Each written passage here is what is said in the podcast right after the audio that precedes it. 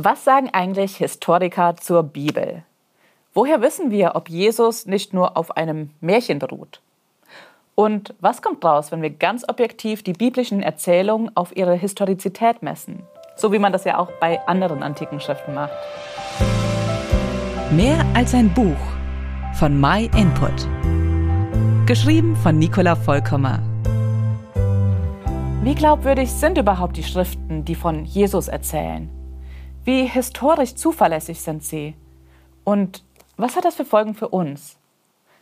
Springen wir mal sofort ins Thema. Es gibt zwei Faktoren, die die Authentizität von historischen Dokumenten bestimmen.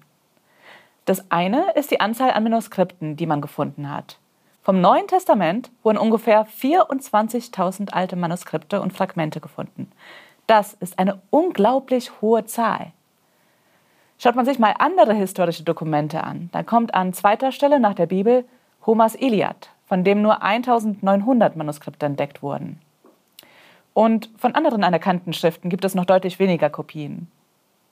Der zweite Faktor ist die Zeitspanne zwischen der Niederschrift des Originals und den Kopien. Bei antiker Literatur misst man da normalerweise in Jahrhunderten. Zum Beispiel die Annalen von Tacitus. Die Originale sind von etwa 100 nach Christus, während die ersten Kopien erst 1100 nach Christus gefunden wurden. Da liegen zwischen Original und Kopie 1000 Jahre.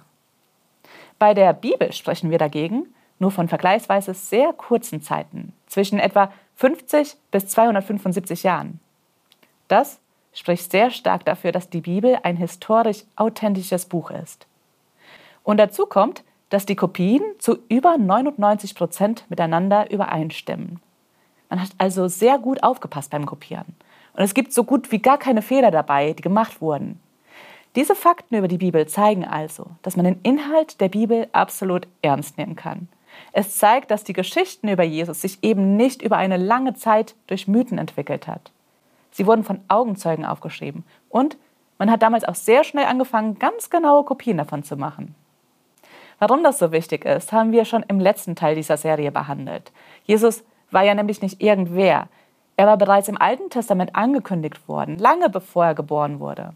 Und er behauptete, der Sohn Gottes zu sein.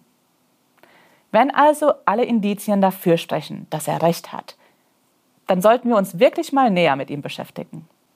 Übrigens gibt es neben der Bibel auch andere Quellen noch, die von Jesus sprechen. Zum Beispiel hat auch Flavius Josephus, ein römisch-jüdischer Geschichtsschreiber, über Jesus geschrieben. Er lebte von 37, 38 nach Christus bis vermutlich 100 nach Christus. Und er war kein Anhänger des Christentums. Er hat aber Folgendes über Jesus geschrieben. Um diese Zeit lebte Jesus, ein weiser Mensch, wenn man ihn überhaupt einen Menschen nennen darf. Er war der Christus, und obgleich ihn Pilatus auf Betreiben der Vornehmsten unseres Volkes zum Kreuzestod verurteilte, wurden doch seine früheren Anhänger ihm nicht untreu. Denn er erschien ihnen am dritten Tag wieder lebend, wie Gott gesagte Propheten dies und tausend andere wunderbare Dinge von ihm vorher verkündigt hatten.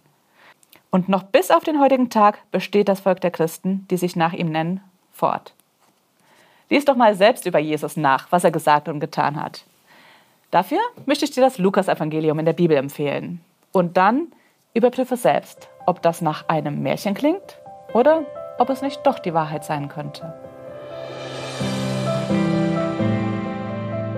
Vielen Dank, dass du den My Input Podcast gehört hast. Wenn du mehr wissen willst, geh auf unsere Website myinput.it oder folge uns auf YouTube, Facebook und Instagram.